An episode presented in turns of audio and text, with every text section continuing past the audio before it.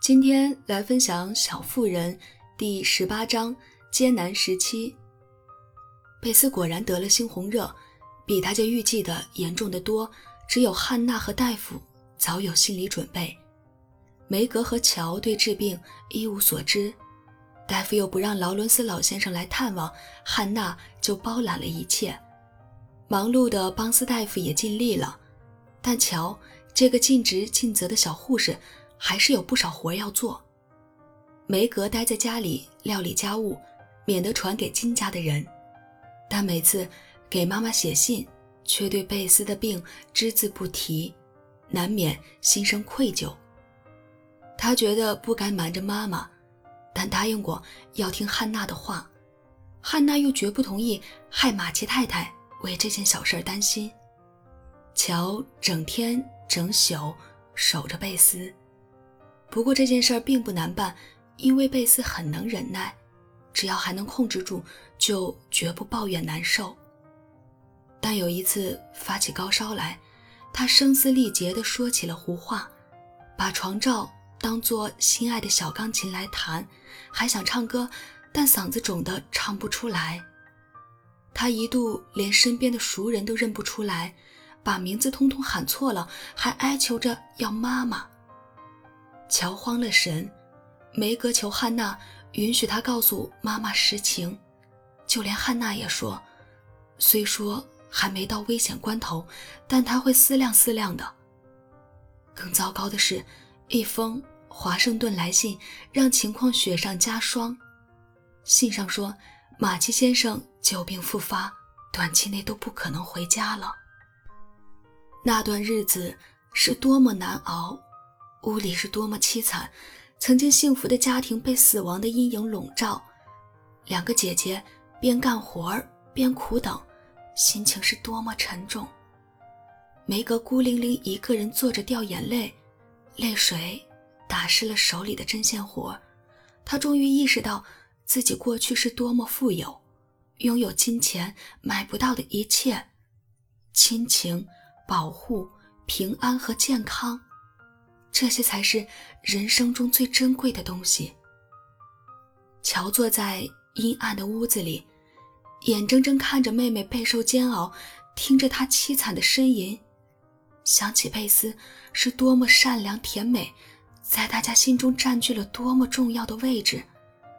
她无私的为别人活着，用自己的美德造就幸福的家庭，这比天分、金钱和美貌更值得去爱。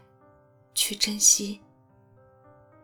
寄人篱下的艾米，多希望能回家为贝斯做点什么。她再也不嫌家务活难做又无聊了。她无比悔恨地想起，贝斯主动做了多少被他抛在脑后的活儿。老李像个不安分的幽灵，整天在屋里转来转去。劳伦斯老先生给三角钢琴上了锁。不忍想起小邻居在黄昏时分带给他的欢乐。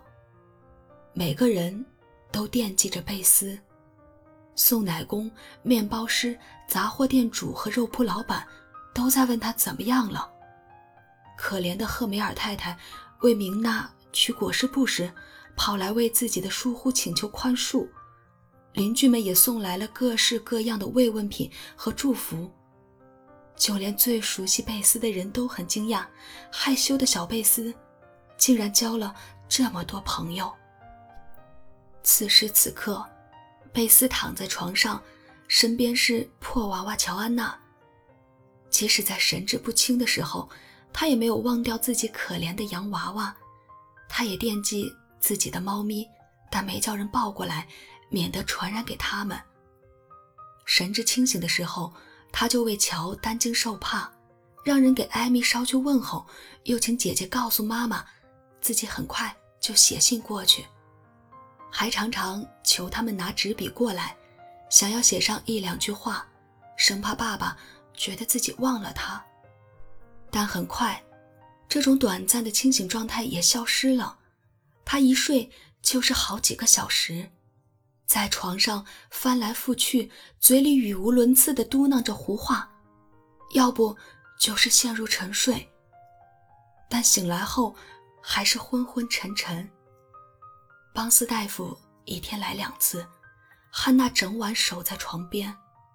梅格写好电报稿，搁在书桌里，随时准备发出。乔更是不敢离开贝斯半步。对他们来说，十二月的第一天是个残酷的日子。门外寒风呼啸，大雪纷飞，似乎这一年已经准备好了，走向尽头。这天早上。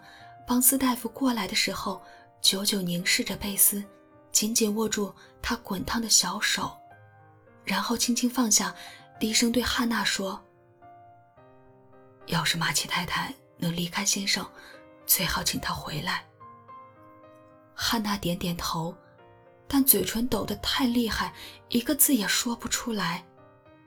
梅格听到这话。一下子瘫倒在椅子上，仿佛四肢的力气全被抽掉了。乔脸色苍白，在原地呆立了一会儿，然后冲进客厅，抓起电报稿，披上斗篷，一头扎进风雪中。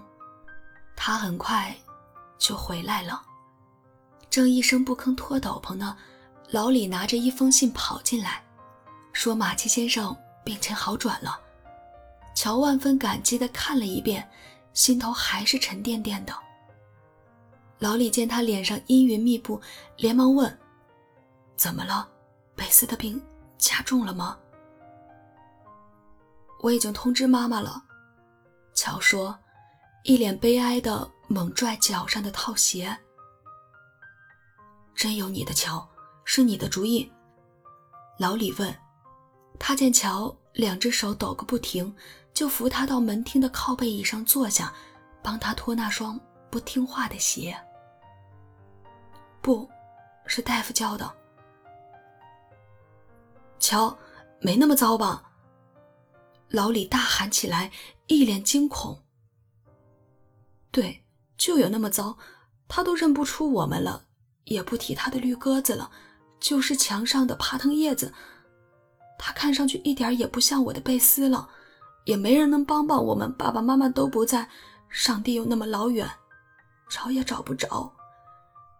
可怜的乔，边说边哭了起来，泪水顺着脸颊滚滚落下。他无助地伸出了一只手，像是在黑暗中摸索。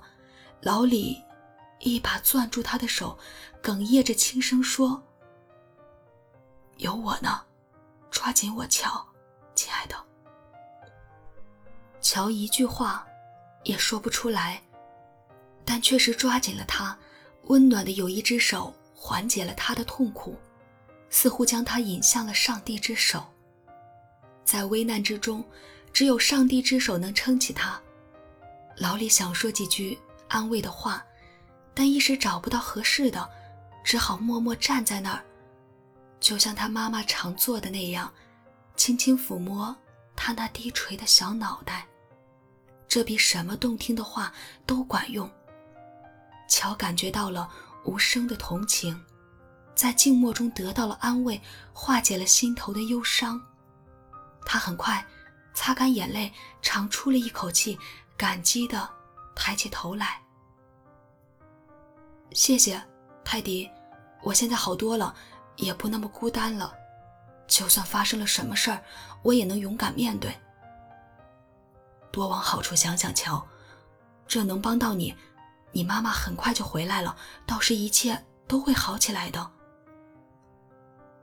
幸亏爸爸好些了，这样他离开也不至于担心。天哪，真是祸不单行，我肩上的担子最重了。乔叹了口气，把泪水打湿的手帕摊开，铺在膝盖上晾干。梅格。都不帮你分担一下吗？老李愤愤不平地问。他有试着分担的，但他没法像我这么爱贝斯，也不会像我这么牵挂他。贝斯是我的心肝，我不能失去他，不能。乔把脸埋进湿淋淋的手帕里，绝望的呜呜大哭。他刚才一直是忍着的，不让眼泪掉下来。